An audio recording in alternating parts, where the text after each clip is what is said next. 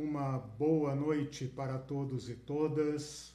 Sejam todos bem-vindos, todas bem-vindas a mais um encontro da Teologia Pé no Chão. Na verdade, o último encontro deste mini, mini curso de quatro aulas em que nós estamos estudando um tema complexo, uh, muito interessante, muito necessário, muito oportuno, que é o estado intermediário dos mortos, o nome que a teologia dá a esse estudo. A Irene está aqui. Oi, gente, boa Diga noite. oi. Parece aqueles, como chama aqueles brinquedinhos de, de EBF. Ventríloco. Mas eles já me viram, sabem que eu existo. É, existe. No no final, no final eu provo que você existe. Viu? Eu quero Então- saber se você vai dar hoje um, Tem que um ser. resultado Tem que ser. nós. O que for possível tem que ser hoje. É. Então, gente, esse é um curso de quatro aulas. Hoje é a quarta aula. Enquanto vocês vão entrando aí, eu vou pedindo para compartilhar, curtir. Também lembrem-se de se inscrever lá no nosso canal. Assim que terminar a aula, eu posto lá o, o vídeo. Ah, e é importante que vocês se inscrevam, nos ajudem a divulgar. O plano é que logo que a gente tenha o número de inscrições suficientes, a gente eh, passe a transmitir pelo YouTube também, porque lá tem mais recursos do que essa transmissão aqui. Bom, ah, sem mais delongas, esse curso então tem quatro aulas. Na primeira aula eu apresentei as, as opções, o problema do curso, né, o, do que trata esse curso, e as quatro proposições articuladas e elaboradas ao longo da história da igreja para responder a esse problema. Na segunda e na terceira aula, nós estudamos textos bíblicos, não todos, mas os principais, que tratam do tema. Na segunda aula, nós demos prioridade a Jesus Cristo, portanto, citações no Evangelho, nos Evangelhos. E na terceira aula, nós abordamos o texto mais rico teologicamente, mais desenvolvido, que é o texto de 2 Coríntios, capítulo 5, versículos 1 a 10, lembrando que ele está dentro de um contexto maior que ah, ah, inclui o capítulo 4, o capítulo 5 inteiro, e é claro, você pode ampliar esse contexto para ter uma visão maior. Na aula passada, nós fizemos basicamente uma ah, ah, leitura do texto, uma leitura detalhada do texto e uma primeira explanação, porque esse texto contém figuras muito ricas, metáforas que precisam ser bem ah, entendidas para que a gente possa então colher desse texto ah, as respostas que nós precisamos para a pergunta tema deste curso: o que acontece com os mortos depois da morte e até que venha a ressurreição.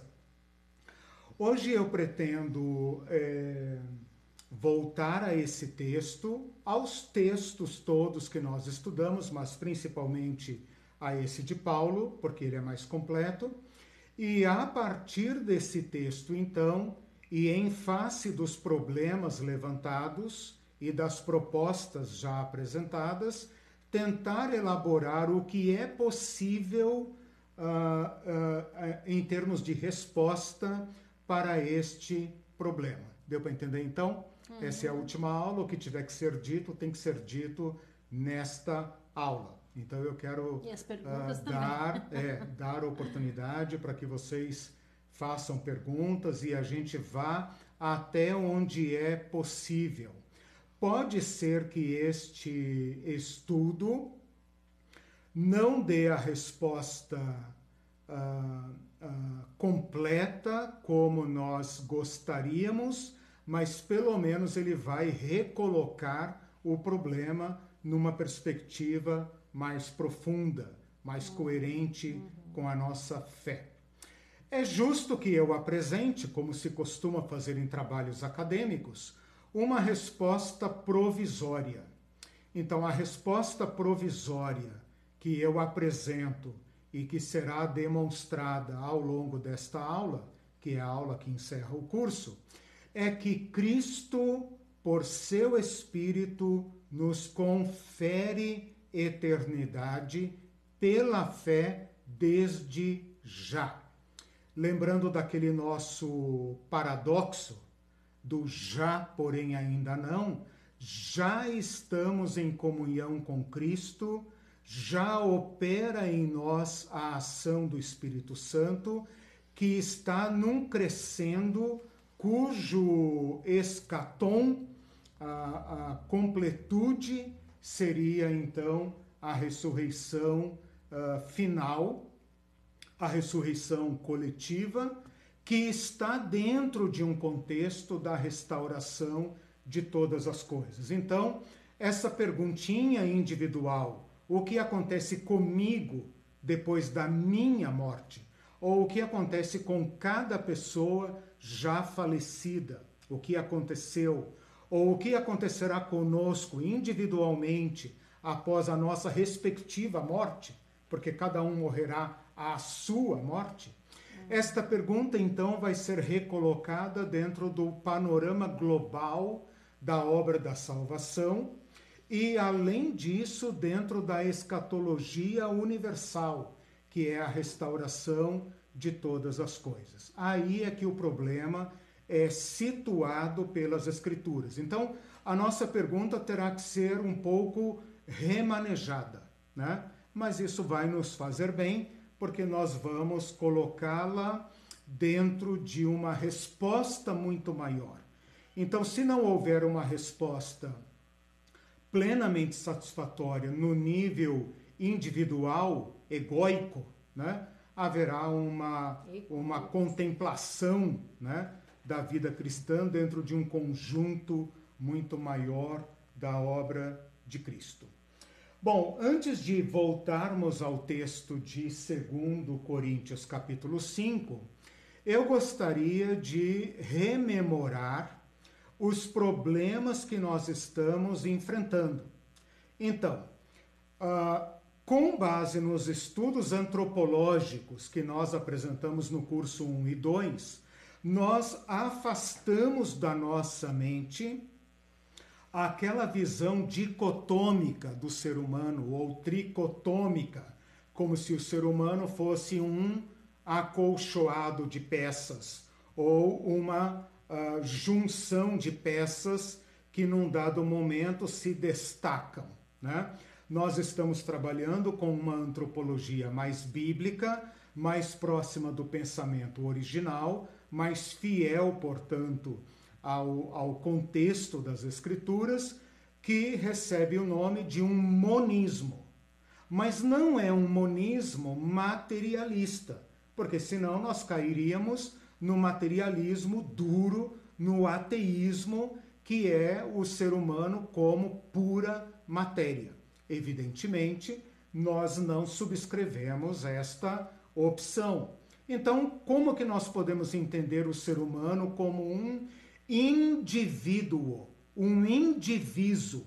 Ora, a saída teológica para esta realidade é um monismo, porém complexo. Né? Pode parecer a mesma coisa, pode parecer um artifício, mas não é. Por quê? Porque nós estamos compreendendo o ser humano como uma inteireza que sofre os efeitos da morte inteiramente e que também é redimido inteiramente. Então nós afastamos aqui aquela divisão fácil, né, do corpo que morre versus a alma imortal. Esta é, digamos, a primeira implicação. Com isso, nós afastamos a morte com aquela definição fácil que nós sempre ouvimos de que a morte é a separação entre corpo e alma. Né? O corpo, como nós sabemos, é, é material e, portanto, sofre os efeitos físico-químicos, é, orgânicos e, portanto, se decompõe. Mas a verdadeira sede do ser humano é imortal e, portanto, sobrevive à morte. Ora, Se nós trabalharmos com essa ideia, a ressurreição perde muito do seu significado. Porque se uma pessoa pode sobreviver à morte, a pessoa pode sobreviver à morte, qual é a importância do corpo? Se por outro lado, ou, ou continuando, a pessoa falecida pode ser inteiramente feliz sem o corpo, qual o sentido da ressurreição? Por isso, os crentes não sabem muito bem o que fazer com a ressurreição. Né? A gente derrapa para uma filosofia platônica, né? em que o corpo é uma casca dispensável que vai liberar então o nosso verdadeiro ser, que é espiritual, né? E que, portanto, a, a ressurreição quase que entra aqui como um anticlímax, né? Se nós já estamos em perfeita comunhão com Cristo, no nosso estado de bem-aventurança, a ressurreição se encaixa como, né? Então aqui nós temos uma questão para resolver, porque a ressurreição seria uma, uma, uma redestinação a um corpo, né? Mas para que nós precisaríamos de um corpo a essa altura? Se por outro lado nada sobrevive à morte, nós cairíamos numa aniquilação, mas nós descartamos esta opção. Essa opção é aquela materialista, uh, ateísta. Ora, se nada sobrevive, então, como eu estou dizendo, que o ser humano morre inteiro, então o que sobrevive para poder ser ressuscitado? Uh, se Deus tiver que nos recriar, então já não é ressurreição, seria recriação. Uhum. E nesse caso, não havendo continuidade entre o que eu sou agora versus o que eu serei uma vez ressuscitado, como eu posso dizer que será a mesma pessoa?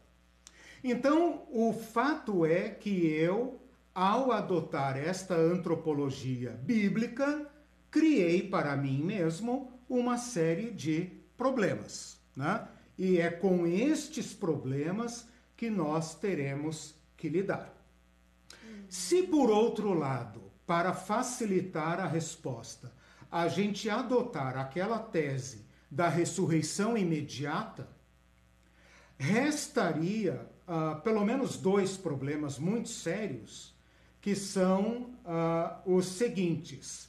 Se toda a escatologia da pessoa já está resolvida, como rela relacionar esta ressurreição imediata da pessoa com a restauração do universo. Ou seja, eu individualmente estarei plenamente no meu estado de bem-aventurança, ressuscitado e pronto. Porém, não há novos céus nem nova terra. Então resta um problema.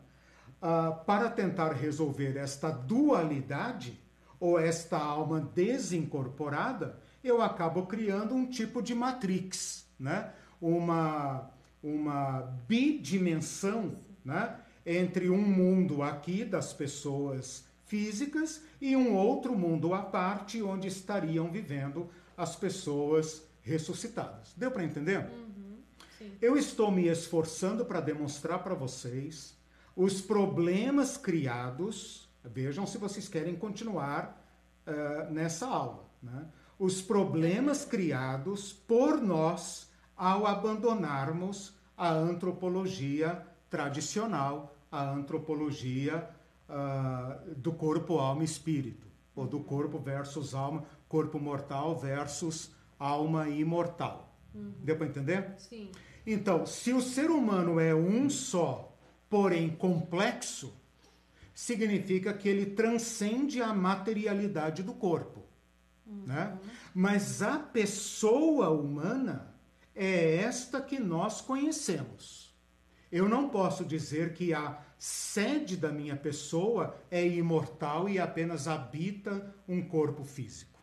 Uhum. E isso gera problemas que vão afetar todo o desenvolvimento dessa matéria, de, de, desse curso. Certo. Entende? Por quê? Se eu estou dizendo que nós morremos inteiro, então não é só o corpo que morre.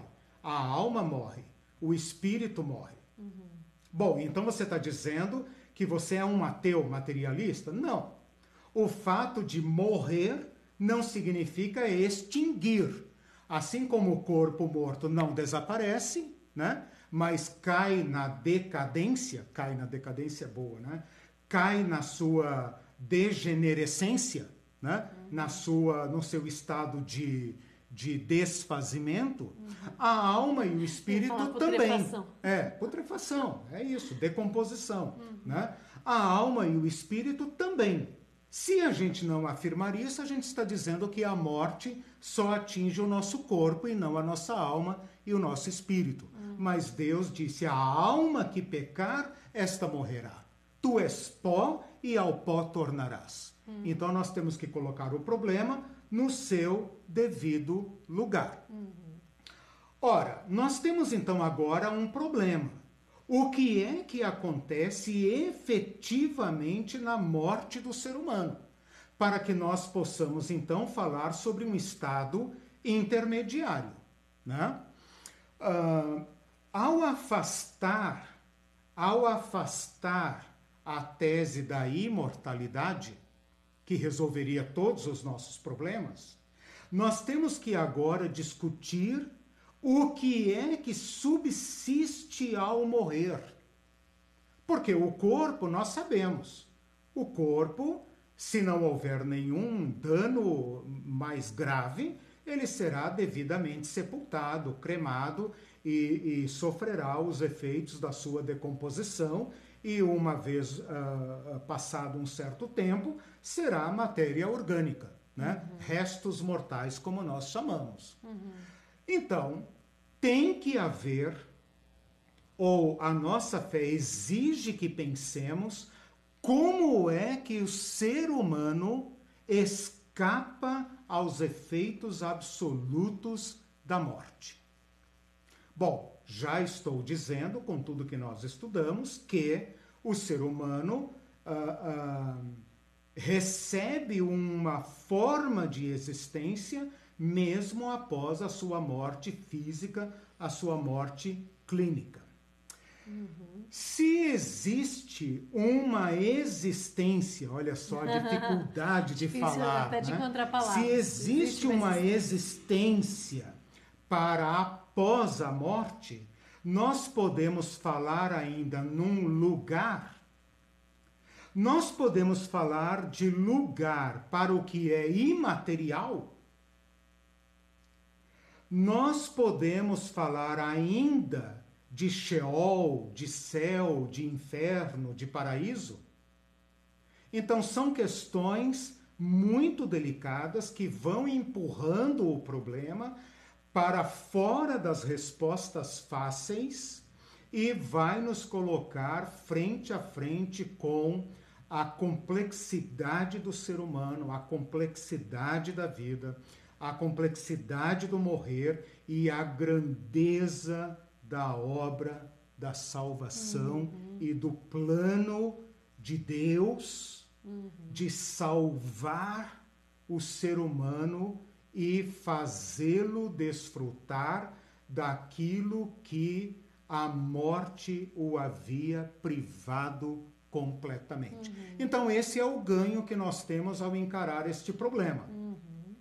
Ao afastarmos as respostas fáceis e colocarmos nossa mente frente a esta uh, uh, grandeza do problema, nós também podemos colher uma esperança muito mais profunda, muito mais substancial, aquela, por exemplo, que permitia o apóstolo Paulo em 2 Coríntios 5 dizendo: "Eu sei, eu sei que tenho da parte de Deus". Então esse é o ganho que eu proponho aqui para nós, ok? Uhum, sim. Então o que, que eu sim, fiz? Eu sim. rememorei os problemas Tá? Só para completar, para não ficar no ar, vou lembrar as quatro opções hum. de propostas que eu apresentei na aula 1 para responder esses problemas. Ah, um é o sono da alma, Deixa eu anotar. Né? Sono da alma,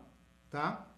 Sono da alma. Uhum. Ela é mais defendida hoje, ela é mais popular entre os adventistas. Eles interpretam literalmente aquela expressão dormiu com seus pais. Dormiu, né? Uhum. Os que dormem, os que agora dormem, né? Dormem no pó da terra, os que dormem. Portanto, essa interpretação, ela é minoritária, né? Mas ela é sustentada porque ela resolve alguns problemas. Mas é difícil argumentar em favor dela, né? Uh, uma segunda e terceira opção tem a ver com a alma imortal desencarnada. Eu falo segunda e terceira opção porque a segunda é a versão protestante, né? E a terceira é a versão católica.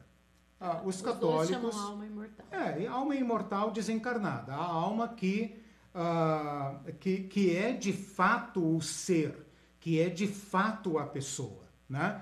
E que uma vez morta, a gente sempre aprendeu assim, que a morte é a separação entre corpo e alma, né? O corpo vai para a terra, a alma vai para onde Deus quiser, né? De acordo com o, os evangélicos, vai para o paraíso, se é justo, ou vai para o inferno, ou sei lá para onde, é, para o corredor da morte, né? Não sei, alguma coisa assim. Uhum. Uh, se é ímpio, Uh, os católicos têm aquela questão dos pecados eh, mortais ou pecados venais, e aí então o purgatório e os santos mediadores e tal. Então, me parece que os católicos desenvolvem mais ou dependem mais dessa tese do que os protestantes, embora ambos os grupos, ambas as tradições não tenham levado essa questão ao nível de dogma, né? mas de orientação geral. Uhum. Embora, a meu ver, né, pode ser que eu esteja fazendo um juízo é, é, assim parcial, né? não errôneo, mas parcial, uhum. porque falo como protestante, né? Uhum. mas me parece que os católicos foram mais longe, né? ou, ou dependem mais dessa tese do que os uh, protestantes e evangélicos. E a quarta tese é a da ressurreição imediata. Ela é tentadora, ela é facilitadora de muitos problemas, porém ela cria aquele problema que eu falei da Matrix. Né? Se você falar de ressurreição imediata, então você tem que pensar numa existência glorificada e imediata. E, portanto, você tem que pensar num mundo ah, paralelo a esse nosso. Né? Então, a, a, esta terra já está mergulhada dentro da nova terra e, portanto, e, esses dois é, planos subsistem paralelamente. Né? Uhum. Então, você faz, uh, resolve um problema, porém você cria outro. Né? Uhum. Então, essas quatro opções que eu uh, coloquei. Uhum. E você vai dar então hoje eu vou quinta. eu vou é, eu vou apresentar uma versão que eu considero mais coerente com as tá. escrituras mais coerente com o que nós temos apresentado uh, que uh, refuta uh, duas já vou adiantar isso né refuta o sono da alma e a ressurreição imediata refuta por quê causa mais problemas, mais dificuldades do que soluciona. Então, por esse critério, eu refuto, afasto essas duas opções. E com respeito à, à alma imortal, à alma que sobrevive à morte, eu vou reapresentá-la, né? mas fazendo a devida retificação. Ok? Ok. Então, pessoal, se não estiver entendendo, é, é, por favor, comente aí, falem tá? Para eu poder ir adiantando. Até resumir. agora, o que eu fiz é o seguinte. Eu sei que vocês vão ter que assistir essa aula mais algumas vezes, vão ter que conversar é. comigo no chat, mas o que eu fiz até agora é rememorar para vocês a, a problemática que nós criamos, ou eu, né? Eu criei ao seguir uma outra linha teológica que não é esta tradicional. E agora eu tenho a tarefa de, com base nas teses levantadas nos cursos anteriores e com base nas três primeiras aulas, mostrar aqui nessa aula uma conclusão. Uhum. Ok? Ok.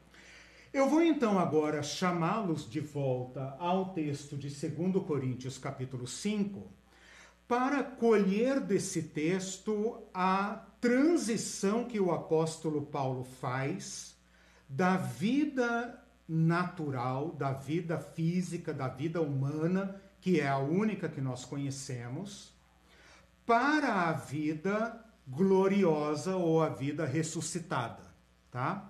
Então, de um lado, a vida física, a vida que eu e você vivemos agora, que todo ser humano vive, né, desde o nascimento até a sua morte, né, versus aquela vida prometida por Cristo. Então, a vida física versus, digamos, a vida espiritual, ou a vida gloriosa, a vida glorificada, a vida ressurreta, tá? Entre uma e outra, nós temos que colocar aqui um evento que é o evento da morte. Como é que nós vamos passar da vida física, da vida humana, da vida terrena, para esta vida gloriosa? Pela morte. Então, a morte está aí uh, uh, atravessando o caminho de todos nós. E a pergunta, então, deste curso é: após a morte e até a vida gloriosa, né? Já que a ressurreição não é imediata, se não é imediata, então é futura, entre a morte e a ressurreição futura, o que é que pode acontecer? O apóstolo Paulo, nesse uh, texto que nós estudamos, ele trata da vida física e da vida gloriosa. Ele não desenvolve em detalhes como nós gostaríamos o período intermediário. Então é daqui que nós vamos ter que tirar as nossas respostas. Se você se lembrar das metáforas de 1 Coríntios 5, ele compara vida física igual a uma tenda ou a uma casa terrena feita por mãos, ok? E a vida gloriosa como sendo um edifício confortável, uh, eterno, feito por Deus, celestial, né? Eu até preciso fazer uma correção aqui. A Marlene me chamou a atenção sobre isso e eu acabei vendo que no versículo 1, de fato, fala nos céus, nos céus, né? E no versículo 2 é que vai falar dos céus. Né? Mas eu vou insistir na tese de que uh, Paulo está fazendo um contraste entre a nossa vida agora e a vida depois. Né? Na verdade, uh, o que ele quer dizer não tem nada a ver nem com casa, nem com tenda, nem com templo, nem com edifício. Ele quer falar da nossa vida. Né?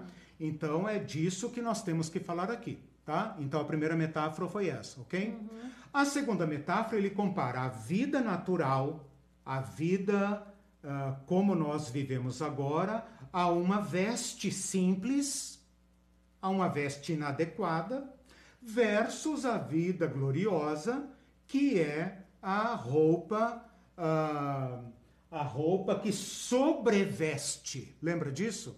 A roupa que sobreveste. Né? A terceira metáfora, ele fala de estar aqui nessa vida terrena como exílio. Então, enquanto estamos aqui, estamos exilados em relação ao habitar com o Senhor. Então, a nossa existência é uma existência peregrina, provisória. Assim como a tenda não é a casa definitiva, e assim como a roupinha do dia a dia não é a roupa definitiva da festa, assim também ah, o estar aqui não é o nosso local definitivo, não é nosso lar. Quando eu digo aqui, não estou me referindo ao planeta, estou me referindo a esta vida física. Versus aquele estar com o Senhor, que é então o nosso habitat definitivo, o nosso estar definitivo. Uhum. A pergunta que nós temos que fazer aqui agora é a seguinte: como se dá a transição da tenda para o edifício? E como se dá a uh, transição da roupa comum para a sobreveste? E a pergunta, então, que nós temos que colher desse texto é a seguinte: em algum momento nós ficamos sem teto? Em algum momento nós ficamos nus, despidos? Na aula passada, eu não mencionei aqui, mas eu apontei lá nas anotações todo o contexto e o ideário que a Bíblia traça sobre nudez, né? como sendo vergonha, inadequação, julgamento eh, e até pecado, vergonha. Né? Esse é o conceito semítico de nudez. Paulo fala no versículo 3: se todavia formos encontrados vestidos e não nus. Então ele descarta aqui a possibilidade de uma nudez. Ou seja, ou melhor, a, a nudez existe, mas nós não a queremos. Então é possível que alguém fique nu, nesse sentido metafórico. Mas nós não queremos. Ele fala: se todavia formos encontrados vestidos e não nus. Ou seja, existe a possibilidade de ser encontrado nu, né? E portanto envergonhado, e portanto inadequado. Mas ele fala: não, nós queremos ser encontrados vestidos. No versículo 4 ele fala: nós ansiamos não para ficarmos sem teto ou para sermos despidos. No versículo 4 ele mistura as metáforas. Então ele fala, eh, se eu pudesse completar aqui o texto, ele diria: Nós estamos nesse tabernáculo gemendo angustiados, não para sermos sem teto nós não queremos ficar ao relento. Nós queremos a habitação celestial, né? E por outro lado, nós não queremos ser despidos. Nós queremos ser revestidos. Então ele está dizendo que ao morrer, ao morrer, a nossa tendinha, a nossa casa, o nosso casebre, é engolido por uma habitação de outra qualidade. E está dizendo que a nossa roupinha é sobrevestida pelas roupas definitivas, pelas roupas de festa. Bom, é necessário aqui, na aula 3 você encontra isso, uma pesquisa para invocar a memória semítica da do que significa templo, do que significa tabernáculo, do que significa tenda e também do que significa vestes e nudez. Por exemplo, no Apocalipse vai aparecer muitas vezes as roupas brancas, as roupas de linho fino, as vestes que são dadas aos santos, ok? Uhum. Então a pergunta aqui entre esta transição da vida física para a vida gloriosa é como se dá essa passagem. Será que há um momento vislumbrado aqui por Paulo em que quando a nossa tenda se desfizer, versículo 1, quando a nossa tenda se desfizer, ou seja, quando nós morrermos, nós ficaremos metaforicamente desabrigados até que venha então a casa definitiva? Deu para entender? Uhum. Ou, segunda metáfora, será que entre aquela roupinha michuruca e a roupa de festa nós passaremos por um estágio de nudez? Uhum. Ou será que nós seremos encontrados pela vida? Nós seremos encontrados pelo eterno, pelo imortal e, como disse o verbo aqui, revestidos é uma ideia de tragados, cobertos, completamente envolvidos, abraçados pela vida. Dentro da nossa, uh, da nossa discussão aqui, é aqui exatamente que está o problema. Né? Nós poderíamos uh, uh, aqui discutir aquelas hipóteses. Né? Deu para entender? Uhum. Eu fiz, eu, eu, re, eu rememorei agora as metáforas da casa e das vestes. Certo. Ok? Uhum. Então a gente poderia, nesse ínterim aqui, recolocar as propostas agora. O que, que acontece entre essa casa e essa? Né? Essa aqui é a casinha, essa aqui é a casa grande. Essa aqui é a roupinha, essa aqui é a roupa de festa. Uhum. O que, que acontece entre uma e outra? Uhum. Sono apaga. Não sei, não sei. Está hibernado, apagado. Uhum.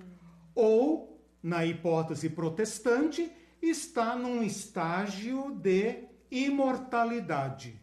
Imortalidade esperando o juízo final. O juízo final vai definir os destinos. Né? Uhum. É claro que aquele que morreu com Cristo já está assim, como que esperando subir no pódio para receber a medalha. Uhum. E aqueles que estão é, é, lascados já estão pensando, oh, meu Deus, o que, vai acontecer e tal, né? Então, a pré-alegria, pré-agonia, né? Uhum. Na visão católica, nós podemos pensar aqui, bom, entre uma casa e outra, os santos vão para a presença de Deus, são beatificados, canonizados, venerados.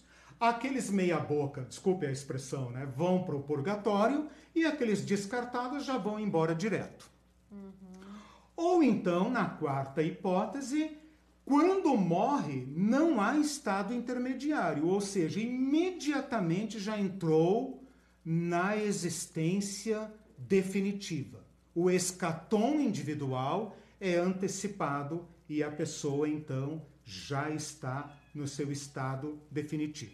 Uhum. Então, o que, que eu fiz? Peguei o texto de Paulo e apliquei aqui as quatro hipóteses, as quatro propostas. Tudo bem? Uhum. Vou dar uma parada aqui porque eu estou meio assustado. É. então, a, a, é, é, um tema complexo, né? Mas a, a Mirani é, é. disse, creio que como Cristo já pagou por essas vestes, temos o direito das mesmas. Mas é, Isso. É, mas é, ainda a gente está lidando com metáfora. Exato. Exatamente. Olha só, vamos deixar uma coisa bem claro aqui, né? uhum. né? A tenda é a existência terrena. E o edifício é a existência gloriosa. Uhum. A roupa, a veste, michuruca, é a existência terrena. Uhum. E as roupas definitivas é a existência é. gloriosa. O que, que eu fiz aqui? Não sei se vocês perceberam. Eu corrigi uma interpretação. De acordo com a interpretação tradicional, a gente diria: a tenda é o corpo, a roupa michuruca é o corpo. Uhum. Nós, o, o, o, o que habita a tenda é a alma.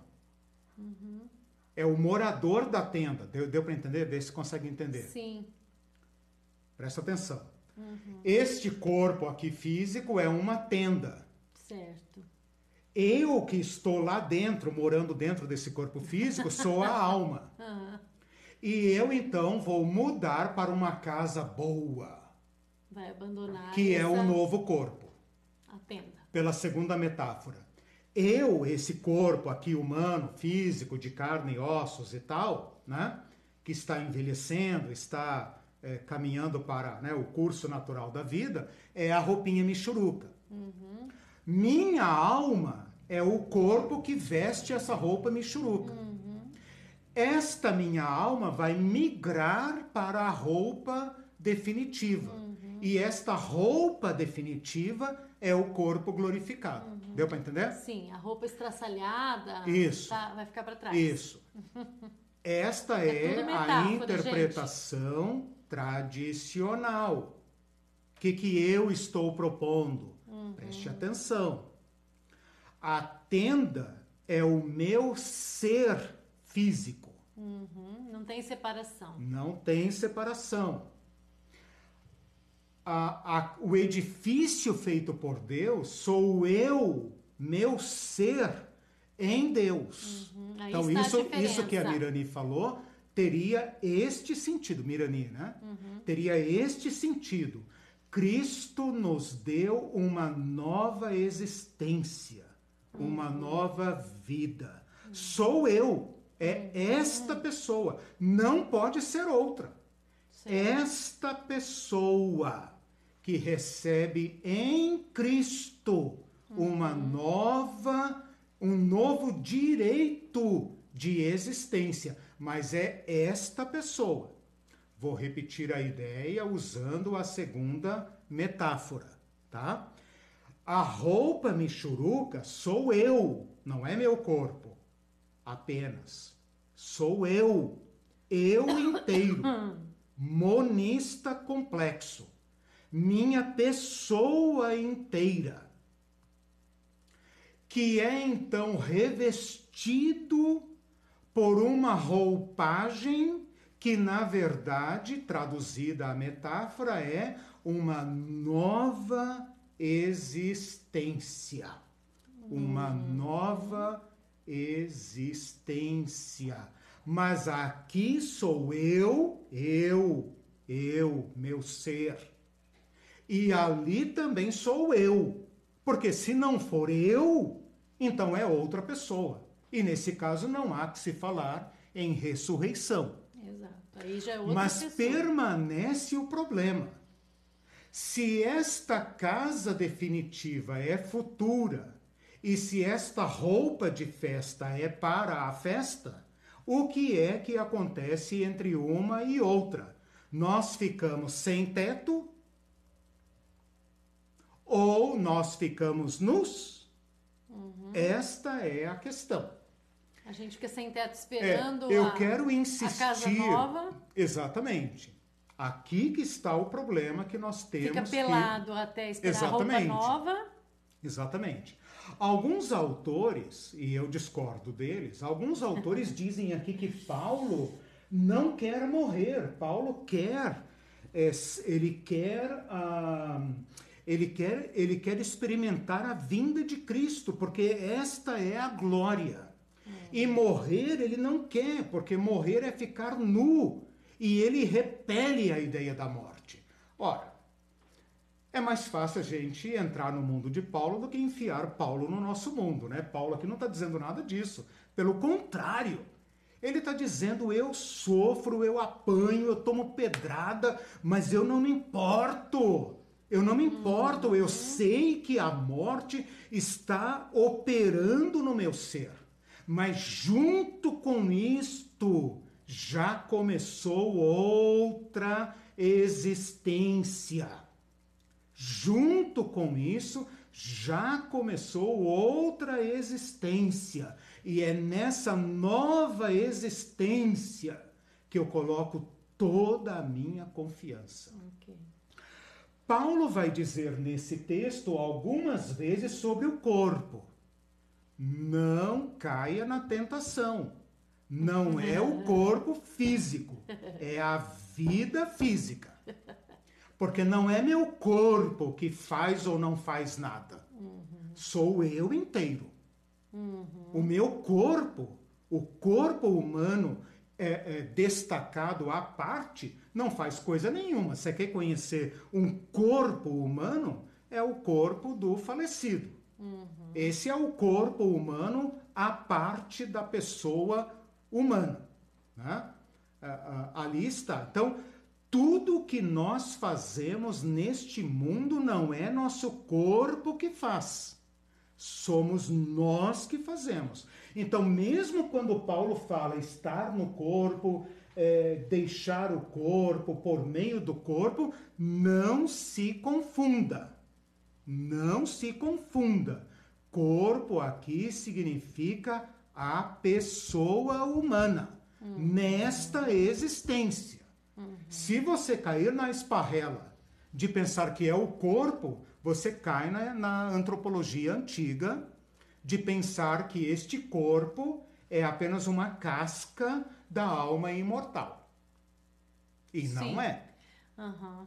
Nós somos isso aqui que você é que é, eu sou. Sim. Né? É, vale lembrar quem está chegando agora e não assistiu o curso que ah, é, a, a essa quinta alternativa é. nós estamos combatendo é. o que nós aprendemos uma vida inteira. Exato. De que a carne não presta, é ruim. Exatamente. Eu vou deixar a minha carne Exatamente. aqui, o meu espírito Exatamente. é que vai. Não, não é isso. Exatamente. É isso um, que nós estamos é um combatendo. longo esforço, né? O primeiro curso acho que foram uhum. cinco aulas ou mais o segundo foram 14 e uhum. essa agora 4, porque não dá para ir em frente. Mas tem que ser, porque... Mas o tema é complexo. Não, e tem que ser porque a gente aprendeu a Exatamente, vida inteira. A então vida a gente inteira, tem que bater agora, vai ter que é, bater nessa é. tecla bastante. Então, é, é, eu, eu, eu não estou inventando nada, tá? Eu estou apenas buscando em fontes mais confiáveis. Né? Depois eu posso até indicar é, mais material para quem quiser estudar. Uhum. Ah, no versículo.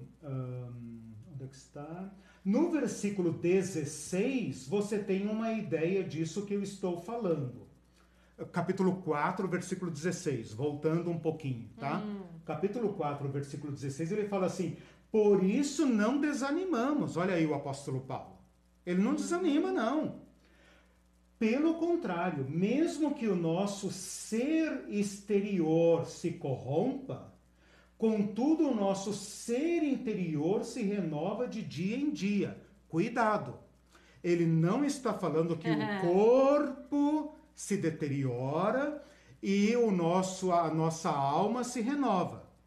Ele está falando que em nós que cremos em Cristo operam ao mesmo tempo dois fenômenos. Nós continuamos envelhecendo, enfraquecendo, adoecendo, apanhando do mesmo jeito. Esse ser que vemos está sob os efeitos históricos da pessoa humana. Os, os, cristãos não são mais bonitos, mais altos, mais saudáveis, a não ser, claro, pelas práticas boas de vida que têm, evitam vícios, evitam crime, evitam uma série de coisas. Então já colhem no seu corpo muitos benefícios. Mas nós adoecemos como qualquer pessoa. Pega Covid do mesmo jeito. Né? É, tem câncer do mesmo jeito, tem Alzheimer, tem AVC. Uhum. É, se for atropelado por um ônibus, morre do mesmo jeito. Quer dizer, nós estamos sujeitos às mesmas condições. Certo. Mas Paulo está dizendo que além do ser humano que se vê, há muito mais envolvido. Há um ser para além disso que você vê. Uhum. O que é que você vê? Olha para a pessoa ao seu lado agora, se fosse na igreja, né? Olha para o seu irmão do lado. O que é que você vê? Você vê um corpo? Não. Você vê uma pessoa. Corpo a gente vê no velório. Aqui, nós, nesta existência, não vemos um corpo, vemos uma pessoa. E, aliás, vemos emoções, vemos alegria, tristeza, ânimo, desânimo, abatimento, coragem, medo. Nós vemos a pessoa. Mas Paulo está dizendo que nesta pessoa que somos opera algo mais que já está agindo. Ele fala: em nós opera o morrer, mas também opera aquilo que se renova de dia em dia. Então, o ser humano que não se vê, esta tessitura do Espírito Santo, esta obra do Espírito Santo, que não é perceptível, está já numa uh, uh, esfera de renovação. Se você voltar um pouquinho mais no capítulo 3, ele fala a mesma coisa. Versículo 18: Nós com o rosto desvendado, contemplando a glória do Senhor, somos, transformados de glória em glória na sua própria imagem, como pelo Senhor, o Espírito. É, só dar uma então, paradinha. Então, mas presta atenção nesse ponto. Hum. Esse ponto é fundamental. Você é esta pessoa inteira. Olha para a pessoa, como estou vendo aqui a Irene, e vejo a pessoa.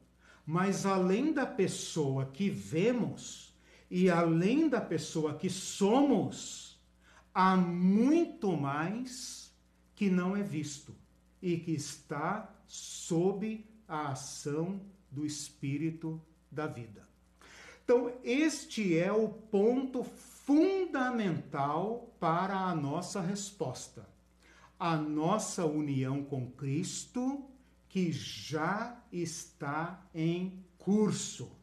Então, ao invés de nós pensarmos o que é que vai acontecer depois da morte, Paulo tira essa pergunta e coloca já o que já aconteceu e que nem a morte pode alterar. Nós já estamos em união com Cristo.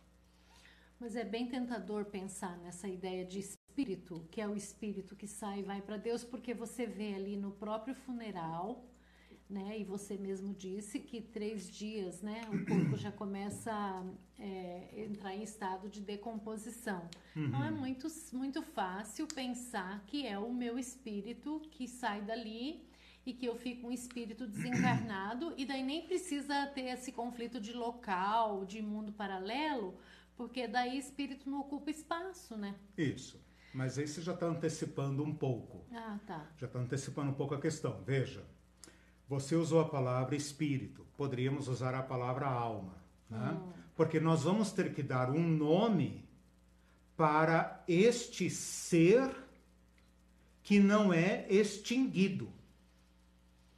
Certo. A morte nos atinge inteiro e a vida de Cristo nos atinge inteiro. O efeito da morte é total e o efeito da reconciliação e da vida de Cristo é total. Nós teremos que dar um nome para este nosso uh, ser. Paulo aqui chama de homem interior. Vocês percebem a dificuldade que ele tem? Homem interior. Que homem interior? Vocês perceberam que nesse texto ele não fala nem em alma, nem em espírito? não fala em espírito, né? Ele fala uhum. uh, homem exterior, é melhor dizendo, né? uma versão melhor, o, o humano exterior, o humano interior. Ou a gente poderia dizer ser exterior, ser interior. Uh, no versículo 18 do capítulo 4, ele fala: o que se vê, o que não se vê. Você não vê tudo que um ser humano é. Você não vê nem tudo que você é. Uhum. Então, o que Paulo está dizendo aqui é nos colocando numa abertura para o Espírito de Deus que envolve muito mais do que nós sabemos a respeito de nós mesmos. Então, ao invés de fazermos a pergunta, eu estou vivo neste corpo, num dado dia, haverá morte e minha alma pula a cerca da morte e continua, né, vivendo como aquele lençolzinho branco, né, que uhum. vai pelo espaço. Uhum. Paulo está dizendo que ao invés de pensarmos numa vida que entra no além, ele está dizendo que em Cristo o além já veio a nós e já nos reconciliou com Deus e já está agindo em nós, já está tecendo em nós, construindo em nós o ser que se renova. Porque pensa bem, se se renova de dia em dia, então como se desfaz? Como se desfaz se se renova de dia em dia? se aquilo que nós não vemos é eterno? Onde está o que não vemos, que é eterno? Então não se desfaz. A Irene fez cara de que não está entendendo, então eu tenho que dar uma parada aqui é. para fazer um freio de arrumação. Vai. A, a Sica Xavier falou: não tem maturidade para a morte, não vejo sentido em existir e depois desaparecer para ressurgir sem saber para onde. Exato. E o, o José Márcio Moreira disse assim: hum. a ressurreição de Cristo é a garantia da nossa ressurreição. Isso. Que bênção, nosso corpo será transformado para ser semelhante ao de Cristo isso. ressurreto. Isso. E a discussão é como isso acontece. Isso. Né? Porque se não é ressurreição imediata, então é ressurreição futura. Né? Mas todos nós que temos morrido ao longo da história, uhum. né, ainda não ressuscitamos. Uhum. Essa é a melhor forma de entender. Ainda não ressuscitamos. É. Como isso se dá? Bom, o X da questão a meu ver, está no versículo 5. Ah, versículo 4, quando ele fala né, que o nosso ser mortal é engolido pelo imortal. E como Paulo sabe que isso causa espanto, ele fala: ora, ora, né? Foi o próprio Deus quem tomou a iniciativa de nos preparar para isso outorgando-nos o penhor do Espírito. Então, aqui para mim está o X da questão, aquilo que eu estava dizendo agora há pouco. Ao invés de nós vivermos essa, de pensar que nós estamos vivendo essa vidinha física mortal e a nossa alma imortal entra no além, no além túmulo, na vida além, seja lá o que quer que seja, né? Uhum. Até que haja uma ressurreição, se é paraíso, se é jardim, se é sono e etc. Ao invés de pensarmos assim, Paulo desloca o além para nós, dizendo que Deus, que está além de nós e de tudo, já veio a nós, já se reconciliou conosco já encarnou a nossa vidinha mortal e já nos uniu ao eterno. Todos os verbos de ressurreição no Evangelho são passado. Já fomos ressuscitados com Cristo, já fomos unidos com Cristo, já fomos reconciliados com Cristo, já assentamos nos lugares celestiais com Cristo. Então não é nós que estamos indo em direção ao imortal. É o imortal que já veio a nós. E como é que nós sabemos disso? Porque um adiantamento do imortal já foi nos dado por meio do Espírito Bem, Santo. Espírito. Então, o, o, o âmago da questão é o Espírito Santo. É o Espírito Santo que, por meio de Cristo, nos une ao eterno. Se você lembrar das aulas sobre morte, das aulas sobre vida, você vai lembrar que na nossa fé cristã, a razão da morte é a nossa ruptura em relação ao eterno. Nós não fomos concebidos para morrer, mas nós morremos. Uhum.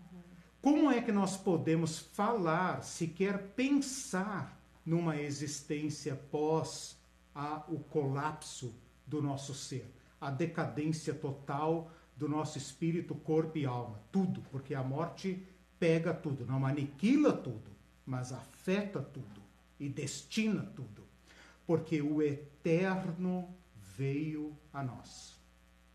Porque o eterno nos assumiu porque o eterno já nos domina, porque nós já somos edifício de Deus. Olha aí a ideia do edifício e da casa.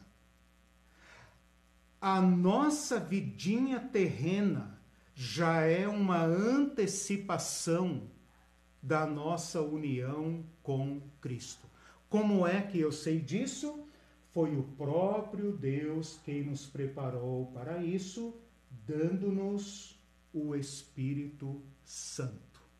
O Espírito Santo que é motivo de guerras e disputas uhum. e, é, infindáveis entre os evangélicos e protestantes e católicos e, e tudo mais, e pentecostais e neopentecostais e dom e etc, etc. Antes de qualquer razão é a, o selo da nossa união com o Eterno. É o, a garantia, o penhor, como foi dito aí, né? O irmão falou, a ressurreição de Jesus Cristo é a garantia. Por que é a garantia? Porque o mesmo Espírito que ressuscitou a Jesus Cristo dentre os mortos também nos ressuscitará. Por que nos ressuscitará? Porque já está em nós.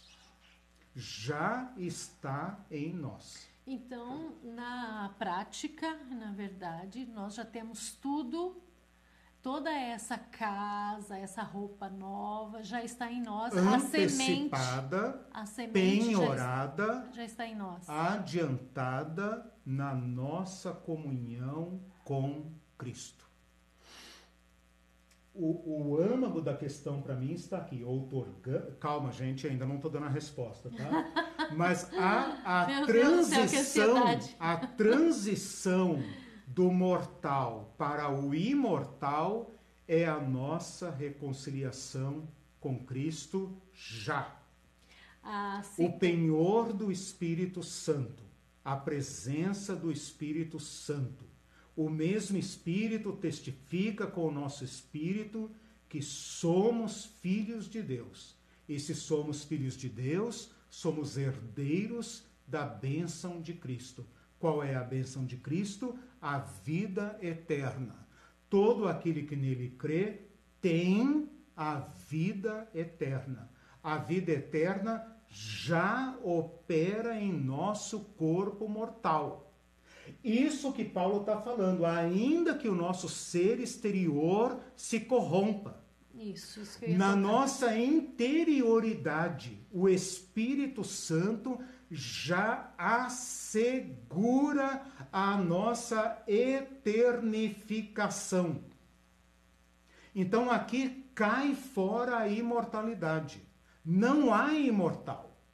Não há nada em nós imortal nós fomos totalmente afetados pela morte e caímos na vala da destruição.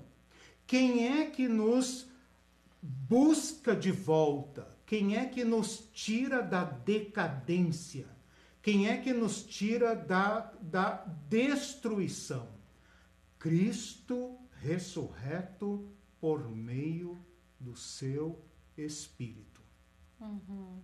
É o Espírito Santo, que é Deus, que é o Espírito de Cristo, que agindo em nós já está amadurecendo em nós a eternidade. Eternidade não é a mesma coisa que imortalidade.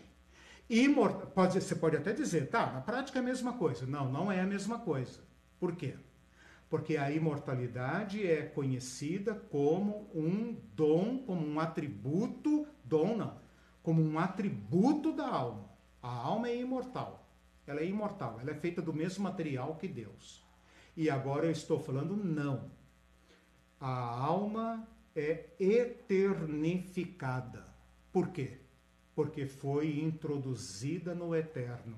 Como foi introduzida no eterno? Mediante Jesus Cristo. Quando Jesus Cristo se tornou humano, ele elevou a nossa natureza humana para dentro de Deus. Ele nos enxertou em Deus e, portanto, a eternidade de Deus nos eternifica. Perguntas. É, o pessoal tá meio entrando em parafuso aqui. Tá, vamos lá. Vamos lá. a, a Mirani falou: Fico tão feliz de poder ouvir que alguém pensa como eu. Glória a Deus. E a Sica diz assim: O eterno já veio, em nós, já veio a nós, isso, entre aspas. Isso. Somos mortos por antecipação. Nos resta isso. fechar os olhos?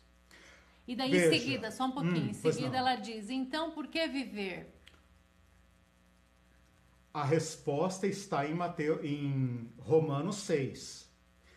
Na nossa fé em Cristo, na nossa fé em Cristo, nós nos tornamos participante de tudo que Cristo fez.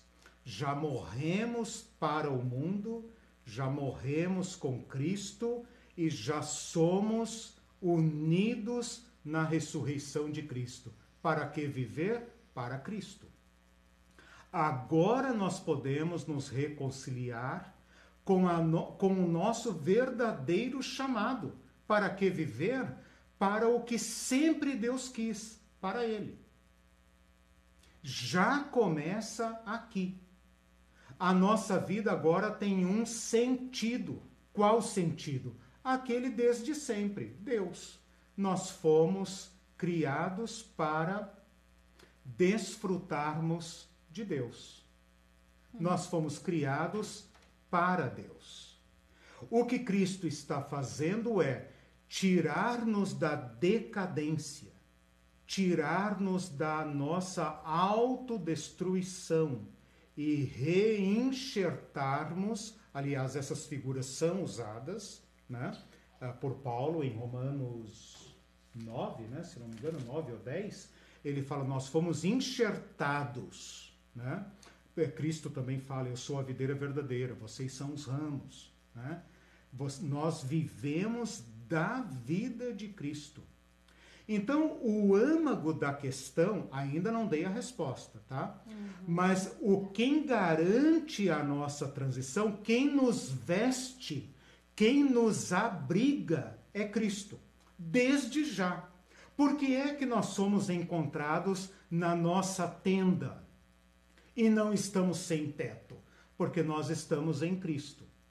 Por que é que nós somos encontrados vestidos e não nus?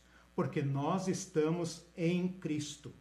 Paulo fala que nós fomos ah, ah, colocados em Cristo como se Cristo fosse a nossa casa. E Paulo também fala: revistam-se de Cristo. Revistam. Presta atenção. Desculpa. Desce daí o mortal, velho mortal. Desculpa. uh, revistam-se de Cristo. Né? Então, quem garante a nossa transição para a eternidade não é nenhuma imortalidade inerente a nós, mas a eternidade de Cristo. Uhum, ok. A Sica disse difícil demais isso. Hum. E a Kênia diz assim: tem dias que é difícil viver, viu? Uhum. Aí a Marlene concordou. Isso. É isso mesmo, isso. Por, por causa da nossa. Uhum. É, porque nós, nós, todos nós vemos o fim. Todos é que, nós envelhecemos. É o que Paulo fala aqui, ó. É. Gememos neste tabernáculo. Isso. Ou seja, nessa nossa existência terrena, gememos mas esse gemido não nos destrói. Por quê? Porque ele fala: temos da parte de Deus, temos assegurado por Jesus Cristo a completude a realização plena da nossa existência. Viver, habitar com o Senhor. A Marlene lembrou bem é que ela disse, hum. Paulo explica isso quando fala sobre vaso de barro. Isso, perfeito. Temos uhum. este tesouro em vasos de barro, Exatamente. ótima. E o barro quebra. Isso, ótima, ótima é, lembrança, porque lembrado. o que, que é o tesouro aqui, está no capítulo 4, versículo 7. Temos este tesouro em vasos de barro. O que é esse tesouro que já está em nós? Está óbvio aqui. Bem lembrado, Marlene. Né? Porque este tesouro que está em nós é o Espírito Santo. Uhum. Este Exatamente. tesouro, esta presença divina, já divinifica a nossa existência desde já. Sim. Desde já. Então, o que eu estou tentando deixar claro aqui é o seguinte: não pensem, não pensem na vida humana, na nossa existência, linearmente, como se fosse assim. Eu vivo aqui, essa vidinha e tal, nós somos fracos mesmo, e etc.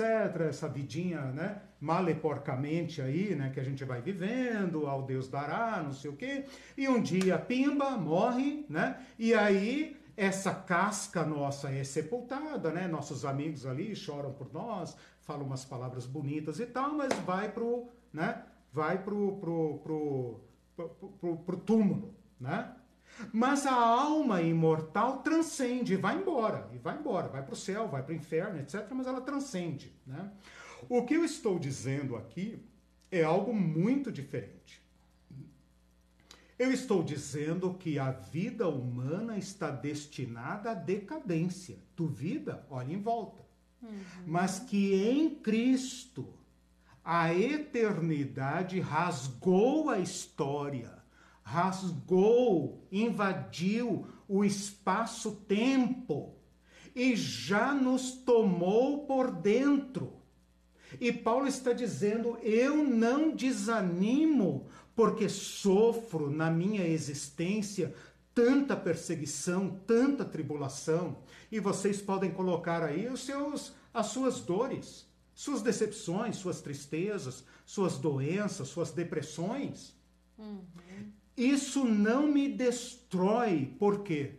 Porque pela fé em Cristo, o tesouro da vida eterna, não porque minha alminha, meu fantasminha, seja imortal, mas porque a semente da eternidade já foi semeada em mim.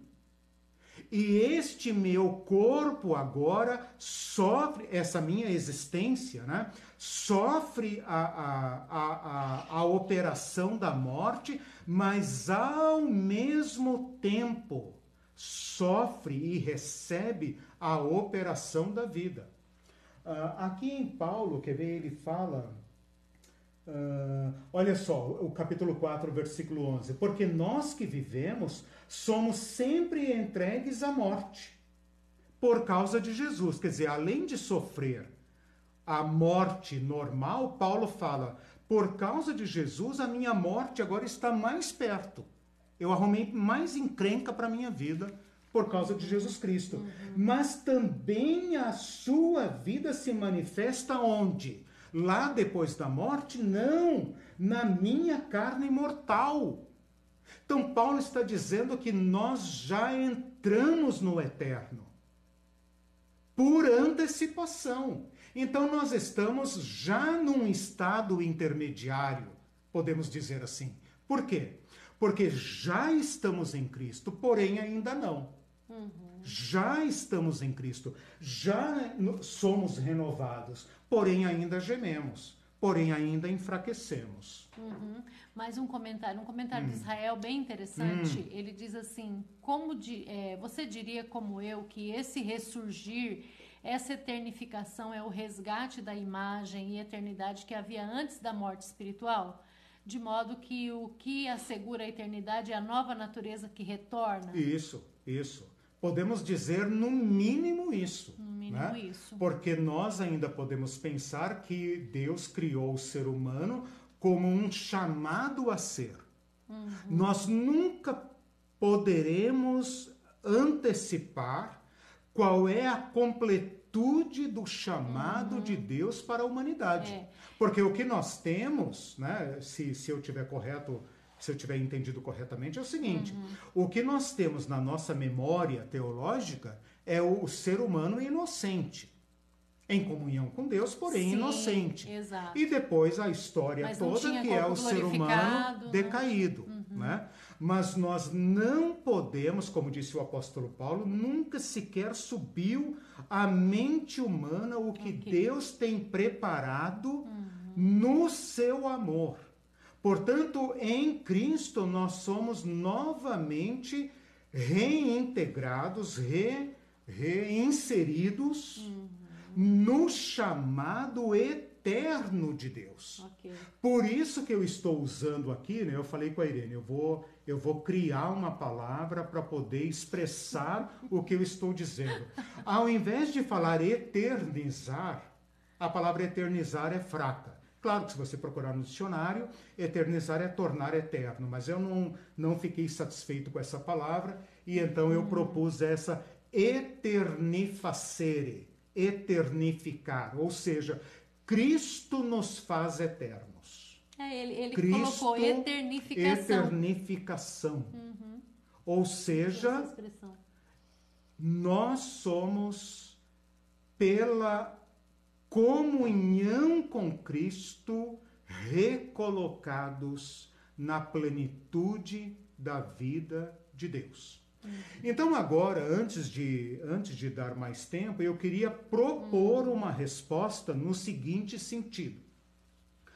Paulo, a rigor, não gasta o seu tempo falando sobre o que acontece entre a morte da pessoa e a ressurreição.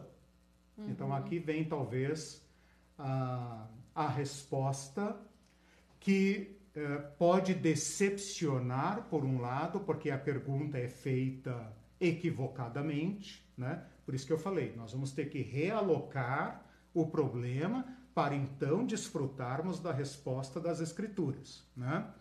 Então, Paulo não se preocupa em responder o que nós estamos querendo saber, que é, Paulo, para de enrolar e diz, né? Eliseu, para de enrolar e diz logo o que, que vai acontecer. Paulo diz que a nossa vida mortal desde antes da morte, já está em Cristo. Cristo é o nosso lugar eterno. Seja lá como quer que se dê a transição temporal, espacial, entre o nosso morrer e a nossa ressurreição, nós estaremos em Cristo uhum. em Cristo, com Cristo, num estado de espera em Cristo. Uhum. Então, essa é a resposta. Você poderia dizer, tá, mas então o que é isso? O que é isso que vai para Cristo? Eu poderia dizer, para não cair na antropologia tradicional, dizer nosso ser. Nosso ser sempre chamado por Deus. O corpo não, porque o corpo não é apto para Deus. O corpo físico, como Paulo fala em 1 Coríntios 15, né? Carne e sangue não podem herdar o reino de Deus. Estão irremediavelmente afetados e não podem ser eh, trazidos de volta a não ser mediante o milagre da ressurreição. Ora, a pergunta então que poderia ser feita é a seguinte: bom, cara, se alguma coisa vai para Cristo, qual o problema em chamar esta coisa, este ser, de alma ou de espírito? Ótimo, não tem problema nenhum. Ah, então nós fomos e voltemos, né? Então você fez toda essa ginástica para dizer que ah, é a alma, então, cara, então nós estamos discutindo o que aqui, né? Bom, nós podemos usar a palavra alma porque ela é a palavra da teologia, é a palavra do texto bíblico. Porém, com uma grande diferença. Não é alma imortal. Uhum. É nosso ser em Cristo. Quer chamar isso de alma e de espírito? Beleza. Estamos no vocabulário das Escrituras do Novo Testamento. É talvez o termo menos confuso. Porém, devidamente corrigido para afastar o atributo da imortalidade que é estranho às Escrituras e colocar no lugar a eternidade. O único eterno é Deus. Como nós podemos ser eternos? Em Deus. Como nós podemos estar em Deus? Mediante Jesus Cristo. E como podemos saber que Jesus Cristo vai cumprir isto, porque ele nos garantiu por meio do seu Espírito Santo. Portanto, toda a nossa preocupação sai desta angústia do morrer e volta-se para o Cristo, que mediante seu Espírito já está nos renovando, já está nos preparando. Quem nos preparou para isto, capítulo 5, quem nos preparou para isto foi Deus. Não é de nós que, que imaginamos isso, é de Deus, da parte de Deus. Quando nossa existência terrena colapsar, temos da parte de Deus. Como posso saber que temos? Porque Deus nos deu do seu Espírito Santo. Ok, é, tem umas perguntas aqui, é, umas, uns comentários. A Denise diz: tentando virar a chavinha aqui dentro da cabeça. A vassoura santa fazendo a faxina geral, é verdade. É. É, sobre a pergunta da, da Sica, hum. a Marlene respondeu é, que ela falou: somos mortos por antecipação. Uhum. Daí a Marlene tentou entender e falou: somos vivos por antecipação? Ela falou: não, mortos mesmo mortos ah. e revivificados, porque é, a vida de tá Cristo sendo negativa já, aqui. É, entendi. Tá, é. é. aí mas, ela, a Marlene respondeu hum. para ela, Sica, mas considerando que temos em mira a ressurreição certa uhum. e absoluta lá na uhum. frente, então seria correto dizer que também vivemos por antecipação. Isso. Aí Isso. ela disse assim assim, não existe. É, isso é uma posição dela, né? Uhum. Não existe certeza, são suposições de uma religião que teremos uma suposta vida eterna. Bom, veja, nós estamos trabalhando, Sica, com as promessas de Cristo, né? Uhum. Veja que Paulo aqui, você tem razão, né? As, os gemidos e as angústias da nossa pequena tenda no deserto nos levam a essa a essa aflição. O apóstolo Paulo fala aqui nesse mesmo livro que chegou a desesperar da vida. Então, as suas palavras não nos. não é, é, As suas palavras são profundamente humanas, né? bem-vinda uhum.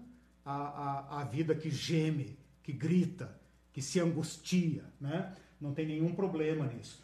Mas percebam que Paulo aqui usam palavras que procuram invocar em nós a fé. Ele fala: não andamos nas co não anda, veja o versículo 7. Vimos que andamos por fé e não pelo que vemos. Estamos em plena confiança. Na nossa confiança não está mais nessa nossa vidinha, porque essa vidinha ela caminha para o colapso, né? Mas pela pela ação do Espírito Santo, que nos foi dada por Cristo, nós temos uma garantia, um selo. Leia depois o capítulo 8 de Romanos, né? Quer ver o capítulo 8 de Romanos, quando ele fala, até já li isso aqui quando nós falamos sobre ressurreição, se habita em vocês, olha o versículo 10, se porém Cristo está em vocês, o corpo na verdade está morto. É, o corpo não tem como evitar o colapso, a morte clínica e física, por causa do pecado. Mas o espírito é vida por causa da justiça. Já é vida. Se habita uhum. em vocês o espírito daquele que ressuscitou a Jesus dentre os mortos, esse mesmo que ressuscitou a Jesus Cristo dentre os mortos, vivificará o seu corpo mortal por meio do seu espírito que em vocês habita. Uhum. Né? Então nós já vivemos por antecipação e pela fé no perdão e no amor de Deus a vida de Deus. Nós nos abrimos de novo a esse chamado da vida. Ao invés de vivermos aterrorizados pela ameaça da morte que pode nos acometer em qualquer momento, né? somos de novo uh, uh, iluminados para a vida da vida. Uhum. E isso é que nos dá sentido. Talvez vocês fiquem um pouco angustiados com essa questão do Espírito Santo, porque os crentes se deram a, né, ao trabalho, né, o trabalho de fazer do Espírito Santo uma panaceia, uma guerra, né? De um modo bem simples, nós sabemos que o Espírito Santo está conosco porque Jesus o derramou e ele pode ser acessado pela fé na palavra de Cristo. A fé vem pelo ouvir e o ouvir a palavra de Cristo. Né? Agora, quando nós falamos nesse sentido, ah, é uma religião, é uma esperança, etc., bom, o mercado de religiões está aberto. Né? Hum, é. Eu honestamente não conheço uma proposição mais adequada ao anseio da alma humana uhum. como a ressurreição segundo Cristo. Sim, né? É Porque fora disso você tem, como eu já falei uhum. em aulas passadas, você tem a, a, o materialismo, né? a vida sem sentido, né? É, aproveite o intervalo, como dizem, ou então as reencarnações infindáveis. Uhum. Né? Não, não, não tem nada fora disso. Uhum. E, e, o cristianismo. Claro depende de fé também, né? Depende Nos, de fé. Nós cremos. Sim. Assim, no que nós cremos. Ah, sim, com certeza. Mas não é uma fé no sentido, ah, é assim que é e, e não, vamos que vamos e tal. Não. Uhum. É uma fé que se deixa a convencer pelo Espírito uhum. Santo. Aliás, o curso né? só existe porque você questionou essa sim, maneira sim. tradicional de crer sim, que não fazia muito sentido. A Kênia lembrou um versículo hum. interessante ah. que diz: o morrer é lucro. Eu falei, agora a gente entende Isso. esse versículo. Olhando Isso. desse prisma, né, a, a, a Sica, olhando desse prisma, o morrer é lucro por causa justamente então. dessa, dessa, dessa promessa de trocar de roupa nova e então, abarcar o Ela está falando, não sei se ela imortal. citou aí referência, mas não. é Filipenses 1, 21, seria um outro texto que nós teríamos hum. que, que meditar também. Eu tirei esse texto fora por, por falta de tempo. Mas esse texto aqui tá, tá, ele é escrito depois de 2 Coríntios, né? Hum. E ele está perfeitamente alinhado com 2 Coríntios quando Paulo fala o seguinte: uh, Cristo será engrandecido de qualquer forma, né? Eu vivo ou morto, Cristo será engrandecido. Por isso, para mim, o viver é Cristo e o morrer é lucro. Por Exato. quê? Porque a morte não me ameaça mais, uhum. não me assusta mais, porque a transição está garantida. Como será? Não está claro. Não tem um texto que diga por um por A mais B, né? A, a mais B igual a C, que não significa nada, né? É, como será? Mas diz para nós que estamos em Cristo, uhum. pela fé. Não tem nenhuma mágica nisso, não tem nenhuma mística. Nós levamos isso para o lado sacramental, que às vezes se torna completamente sem sentido prático, ou nós fazemos uma coisa mais protestante, mais evangélica, no sentido levantei a mão, falei lá o que o pastor mandou falar e a partir de agora tudo está resolvido. Uhum. Mas nós estamos falando de um encontro com Cristo, uma adesão a Cristo. Você e eu temos o ventinho do nariz e um dia ele vai sair e não volta mais. E todos nós somos interpelados por esse sentido da existência. Hum. E a única saída que temos é se o eterno nos eternificar. Hum. Como não tem nenhuma outra proposta em pé, esta de Cristo fala ao meu ser interior e me ilumina, abre os meus olhos para ver para além do meu morrer uma existência superior, definitiva a esta. Por isso, Paulo pode falar: quando esta minha existência colapsar, temos da parte de Deus. Tem nada a ver comigo. Não estou fazendo nada. Não estou criando nada. Temos da parte de Deus. Foi ele que inventou isso. Foi ele que veio. Nós não fomos lá. Ele que veio. A nós cumpre pensar Eu tenho a morte por um lado, o nada do outro e a vida. Deus fala para nós: escolha a vida, meu filho. Escolha a vida. A morte e a vida estão diante de você. Escolhe a vida. Né? Uhum. Né? É uma proposta razoável. É. A, o, o,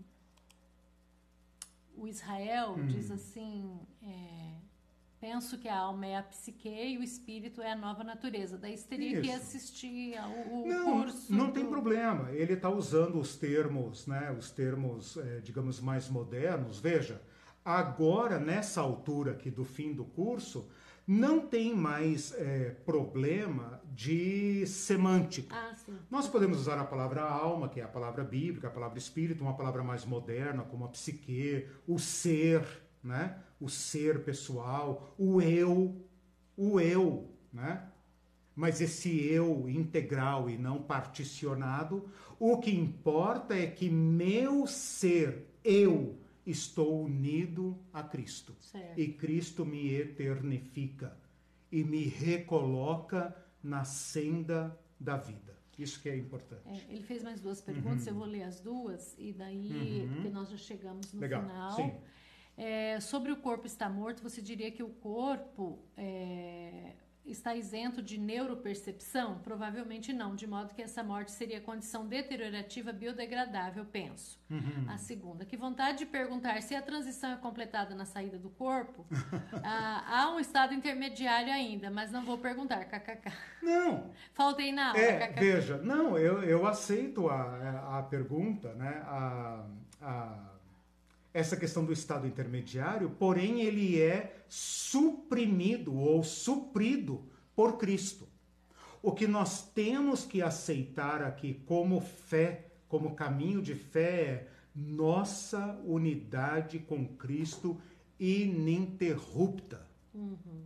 Aquilo que já começou em nós por obra do Espírito Santo prosseguirá e nem a morte poderá nos separar. Acho que a gente poderia terminar com esse versículo do capítulo 8, né?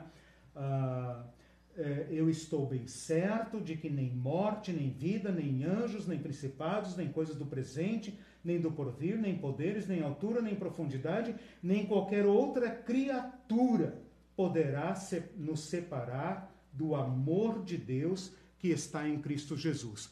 Porque Deus nos ama nem a morte mais pode desfazer esta união. Quando Cristo se encarnou, ele assumiu nossa humanidade para sempre.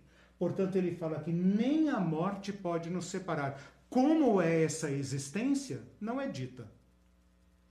É, não é, é dita. Isso, isso Tem um que... corpo intermediário, é tal, é um lugar, etc. Você falou aquela hora, né? Como falar de lugar para o que é, é imaterial, isso. né? Ah, onde Cristo está. E tempo né? também, né? né? Tempo, etc. Exatamente. Uhum. Questão de tempo, questão de lugar. Tudo isso decai para baixo desta verdade. Uhum. Este Cristo ao qual o Espírito Santo nos uniu nos faz atravessar por ele todos os limites. Então a pergunta fica, digamos, quase que esvaziada, né? Há um intermédio? Ah. Como ele é? Em Cristo. Para onde foram os nossos queridos que faleceram? Acidentalmente, abruptamente, violentamente, por doença, essas mortes que rasgam nosso coração, que, que turvam até a nossa vontade de viver, estão em Cristo. Estão em Cristo e aguardam. Bem-aventurado aqueles que agora dormem no Senhor. Dormem no Senhor. Estão em Cristo com Cristo. No mesmo Cristo onde nós estamos. Então, Cristo é esta unidade humana, porque nele a vida é plena e todos nós podemos nos reencontrar com a vida e com a realização plena. Este é o consolo das Escrituras. Para onde foram nossos pais, nossos irmãos? as vítimas da Covid, que foram uh, uh, levadas por essa tragédia, por causa dos erros, por causa da negligência e tudo isso, estão na vida. Então, você acha que seria correto a, a, sair desse curso respondendo assim essa pergunta: onde estão os nossos queridos em que Cristo. já morreram? É, dormindo em Cristo? Dormindo, não no sentido de apagamento. Estão em plena comunhão com Cristo. Né? Aí, claro que eu não preciso falar da questão de tempo, de espaço de e corpo, etc. porque se nada no corpo disso. Ou fora do corpo. Exatamente. nenhuma ai, nenhuma ai. possibilidade de falar além disso, senão o máximo possível. Estão na vida, uhum. onde não há mais limitação, opressão, destruição, uhum. ameaça, perigo, perseguição, estão na vida. E aí, se a gente juntar com o texto de, de da, da, do, do, arrebatamento, de uhum. 1 Tessalonicenses capítulo 4, ele fala: todos estão juntos. Ninguém tem vantagem sobre ninguém. Todos estão uhum. juntos. Né? É, 1 Coríntios 15, o capítulo da ressurreição. Né? Todos estão juntos, juntos com o Senhor, juntos habitaremos com o Senhor. Como isso é, não dá para esgotar. Uhum.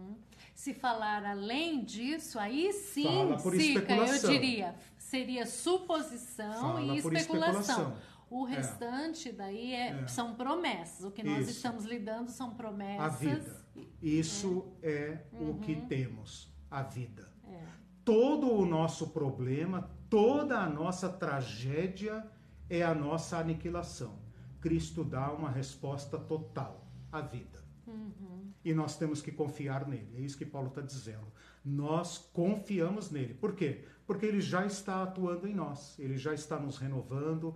Ele está nos levando para o amor, para a compaixão, para a solidariedade. Ele já está agindo em nós. Então eu não me preocupo, Paulo fala. Vocês estão preocupados porque eu estou sendo preso, perseguido, ameaçado? Não me preocupo. Uhum. Porque em Cristo eu já estou na vida. Né? eu me tornei um mensageiro da vida. Ele fala aí no capítulo 5, versículo 17, em Cristo, olha que lindo isso, né? Último versículo. Uh, uh, eu falei para vocês lerem o capítulo 4 e 5 inteiro, né? Uh, no capítulo 5, versículo 17, ele fala assim: Se alguém está em Cristo, já é nova criatura. As coisas antigas já passaram, eis que já se fizeram novas. Então a questão temporal aqui intermediária, ela é diminuída em face da resposta maior. O que Paulo está dizendo é o seguinte: nossas perguntas todas caem debaixo da maior obra de Cristo, nossa comunhão com Deus. É isso. É isso que nós queremos. O morrer é lucro, nós queremos é habitar com o Senhor. Lá nele é que nós estaremos em casa. Onde é o paraíso? Não sei. É Cristo. Onde é o céu? É Cristo. É onde Cristo estiver, onde nós pudermos desfrutar dele sem uh, interrupções. Uhum. Isso é o que está diante de nós e por esta fé nós vivemos desde já, nós enfrentamos o que temos de enfrentar desde já, entregamos nossos mortos a Cristo na fé de que Ele os salvou e também nos salvará. Pessoal, então. É, Perguntas, falamos no privado. É, exato. É, coloquem aí, no... não fiquem com dúvidas, né? Isso, coloquem no chat, tá bom? Isso, a tá gente bom. volta depois das, das festas e das férias é, com outros mais para frente com e outros teologia, Lembrando que Teologia Pé no Chão domingo, continua as últimas é, aulas. É, domingo ainda. ainda temos aí mais umas duas ou três aulas. Tchau para hum, vocês. Tchau, gente. Até Beijão. domingo. Boa noite. tchau. tchau. tchau.